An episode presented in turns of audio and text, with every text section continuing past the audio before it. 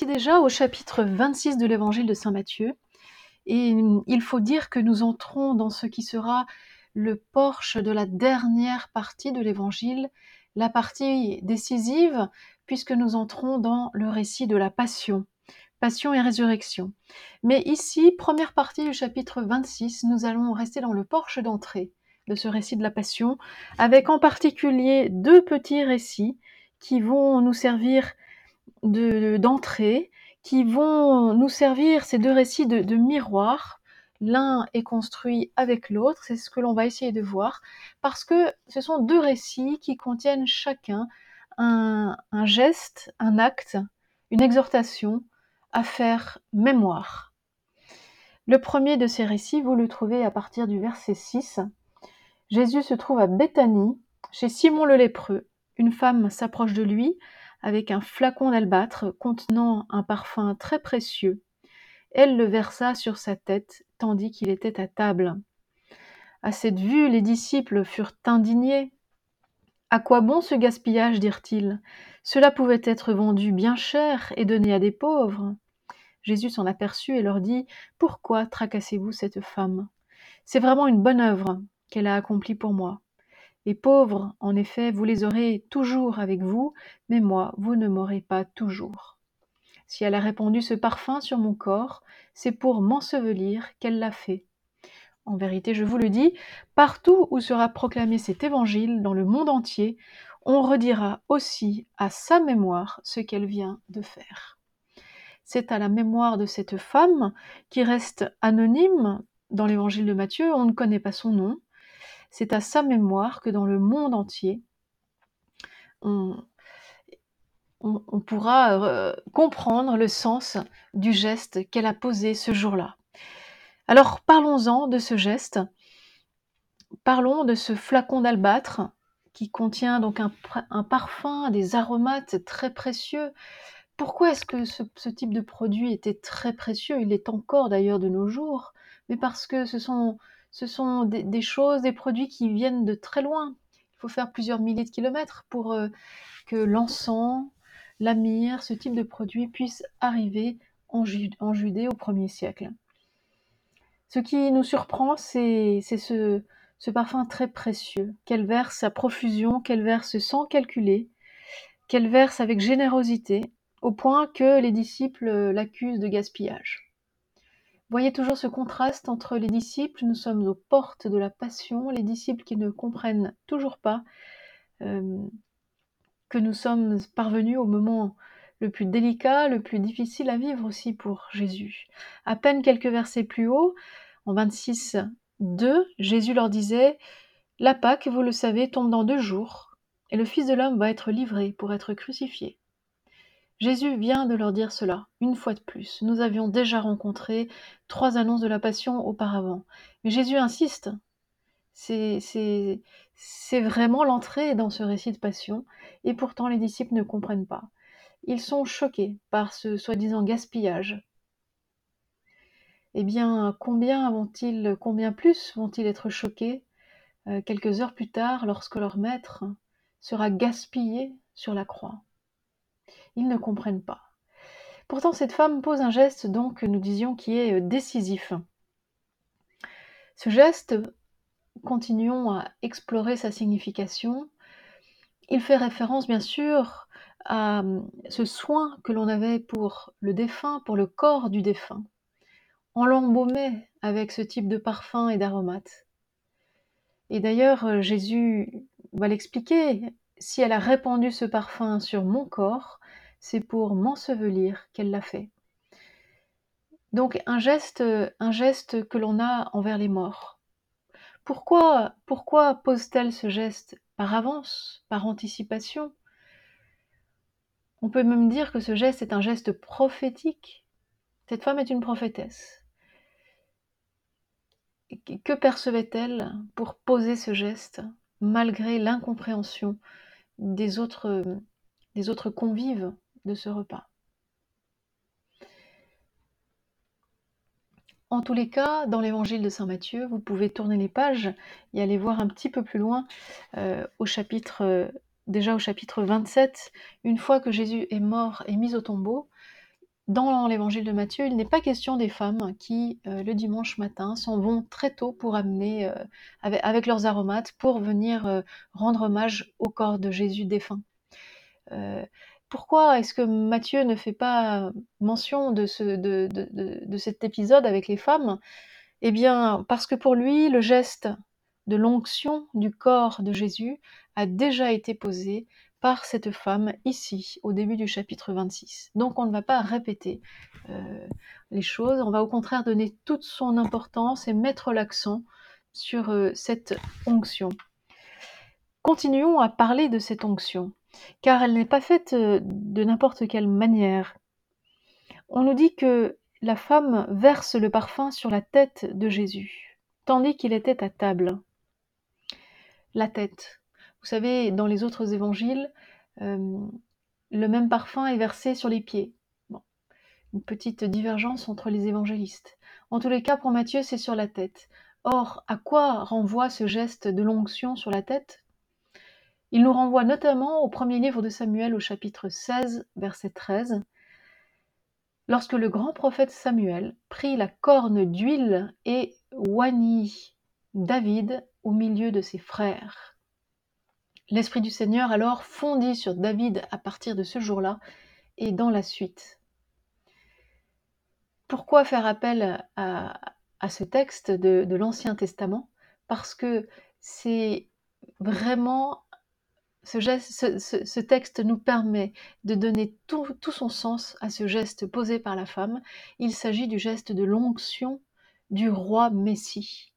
David, lorsqu'il est oint, voyez, avec cette même huile par le prophète, tout comme ici, Jésus, nous disions à l'instant que cette femme est en quelque sorte une prophétesse par le geste d'anticipation qu'elle pose en vue de la mort et résurrection de Jésus, eh bien, euh, elle est en train, par ce geste, euh, de nous dire, Matthieu veut souligner cela, celui qui est oint là devant vous, à la table, c'est le Messie c'est le roi Messie. Vous savez que dans l'Ancien Testament, le roi était considéré, appelé Messie. Hein. D'où l'expression du Christ roi, du Messie roi, roi Messie, Christ roi. Un titre que nous attribuons bien sûr à Jésus de nos jours encore dans la liturgie chrétienne. Voilà, mais c'est cela que signifie cette onction sur la tête. Il est tout à fait étonnant que cette onction soit réalisée d'ailleurs par une femme. Jamais on a vu ça dans l'Ancien Testament. C'est toujours un prophète, euh, toujours un prêtre euh, qui va oindre ou être oint, un roi, mais jamais une femme. Notons aussi que ce geste de l'onction sur la tête est également passé dans notre liturgie chrétienne, puisque lorsque quelqu'un est baptisé, il est oint sur le front avec le saint crème. Lors de la confirmation, c'est pareil lors de la consécration du prêtre, la consécration sacerdotale, eh bien, c'est le même geste qui est posé. Voilà, cette onction sur la tête, sur le front, eh bien, vient de si loin. Voilà, s'ancre dans tout, ce passé, cet arrière-fond euh, juif, euh, et jusqu'à nos jours, est le signe par excellence du baptême, alors en plus du signe de l'eau, mais il y a aussi l'onction d'huile dans le baptême, qu'il ne faut pas oublier. Voilà, donc ce, ce, premier petit tableau ouvre véritablement le récit de la passion, et non sans raison. D'ailleurs, le geste de, ou plutôt l'acte de mémoire que Jésus nous invite à faire en pensant au geste de cette femme, euh, en vérité, je vous le dis, partout où sera proclamé cet évangile dans le monde entier, on redira à sa mémoire ce qu'elle vient de faire.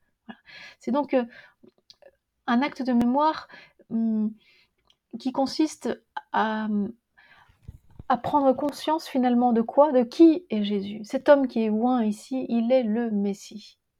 Et il est oint à la manière du roi David, comme on le disait tout à l'heure. Rappelez-vous que l'évangile de Matthieu commençait, s'ouvrait avec une généalogie de Jésus dans laquelle on insistait par trois fois qu'il était le fils de David.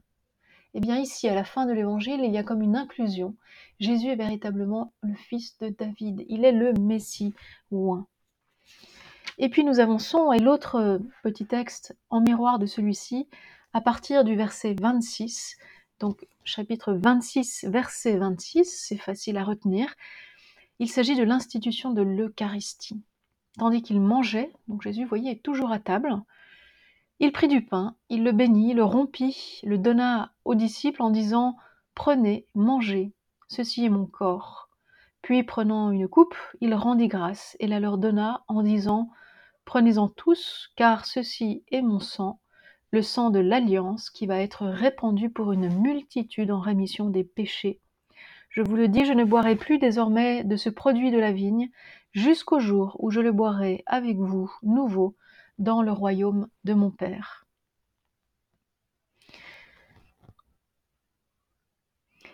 Ce que nous voyons ici, c'est qu'il y a une continuité. Nous sommes à table. Jésus prend du pain, il le bénit, il le rompit, il le donne aux disciples. Prenez et mangez, ceci est mon corps. Et il fait la même chose avec la coupe en disant Buvez-en tous. Ceci est mon sang. Euh, le sang de l'alliance qui va être répandu pour une multitude en rémission des péchés. Oui, Jésus va se répandre lui-même, il va répandre son sang avec la même magnanimité, la même générosité avec laquelle la femme a répandu le, parfum si précieux quelques heures plus tôt sur sa tête.